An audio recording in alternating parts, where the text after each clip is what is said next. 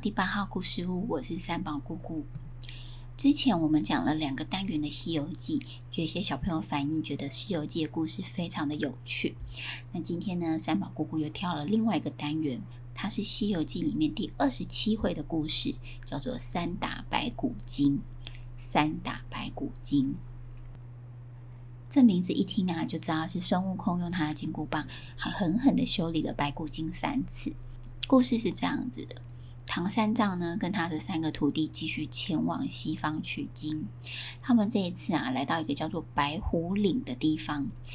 白虎岭这里啊，一户人家也没有，石头呢又长得乱七八糟的，根本没有东西可以吃。唐三藏呢，非常的饿，他就让孙悟空去找一点吃的东西。孙悟空呢，马上就跳上他的筋斗云一看。哦，远远的南方呢，有那熟透的桃子，他就决定前往呢去摘一些桃子。没想到呢，孙悟空前脚刚走，白骨精呢就发现了这件事情哦。白骨精非常非常的高兴，为什么呢？他说：“听说吃了唐三藏的肉可以长生不老。”而且会增加非常非常多的功力。今天就遇上了他们，真是太好了。而且最厉害的孙悟空还不在他的身边哦。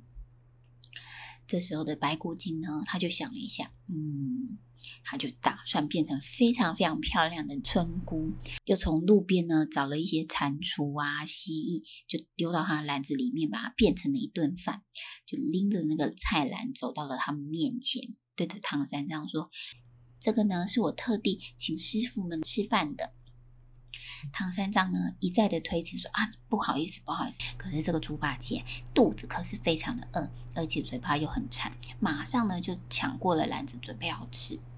就在这时候啊，孙悟空刚好从南山回来了，他睁开他的火眼金睛一看，马上就看出了这个村姑啊，一点都不漂亮，她就是个白骨精。立刻呢，就举起他的金箍棒，当头的打。唐三藏一看，连忙阻止孙悟空说：“不可以这样随便乱打人。”孙悟空说：“师傅，他是个妖精，他来骗你的。”说完呢，马上就冷朝着妖精脸打。妖精发现打不赢孙悟空呢，那就变出一具假的尸首，化作一阵青烟就逃跑了。唐三藏啊，责怪这孙悟空无故呢伤人性命。孙悟空马上就拿起那个菜篮给师傅看，说：“这里面根本就不是什么菜饭，是癞蛤蟆、跟青蛙还有蜥蜴。”唐三藏这时候才相信这个村姑是妖怪变的。但是没吃到饭的猪八戒非常的不高兴，他就说：“嗯，搞不好这是师兄变出来的啊，人家根本就是好意要给我们吃饭，结果大师兄还这样不领情。好吧，这件事也无解。”唐三藏就跟孙悟空说：“不可以再这样随便伤人性命哦。”吃完桃子啊，他们就只好继续赶路。这时候山坡上就走了一个大概八十几岁的老妇人，拿着一根拐杖，一步一步的边走边哭，说：“女儿啊，女儿，你在哪里呢？”看得非常可怜的样子。孙悟空一看，就是刚刚那个妖精，二话不说，准备举起棒子。唐三藏呢，马上就制止了孙悟空，跟他说：“你你忘记我刚刚说的话了吗？”一口气就念了二十遍的紧箍咒。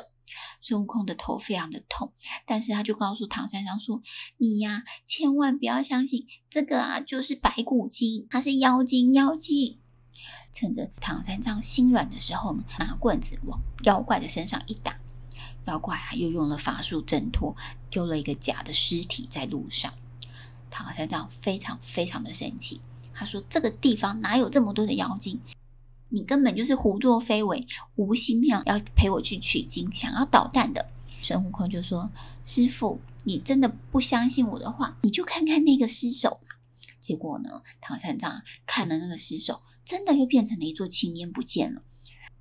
唐三藏只好很无奈的说：“这一次我就饶了你了，千万千万不要再随便打人了。”孙悟空实在是很害怕他的师傅念起紧箍咒，让他头非常的痛，连忙啊就点头答应，扶着唐三藏呢上了马，他们要继续前行。白骨精已经失败了两次，非常非常不甘心，这个美味的唐三藏的肉就这样子来了，怎么可以放过他呢？这一次他决定啊，变成了白发老公公，假装呢来找他的妻子跟儿女。自从刚刚发生的那两次事件啊，孙悟空非常的有警戒心，他就把金箍棒啊藏在他的身边，如果有妖精一来，他就要立刻把他给打走。孙悟空呢，看着这个白发老公公啊，笑着对这个妖精说：“你瞒得了别人，可是瞒不过我的，我认得你这个妖精。”孙悟空立刻又抽出他的金箍棒，但是他很怕师傅念咒语，并没有立刻动手。那个白骨精呢，看到孙悟空并没有动手，就立刻把唐三藏拉下马来说：“你的徒弟居然把我的女儿跟老婆都打死了！”这个孙悟空一急，马上拿了棒子就要继续打，这妖怪躲在了唐三藏的背后。孙悟空看师傅啊护着这个妖精，心里非常的急，因为这是一不小心呢，妖怪可是会把师傅给吃掉的。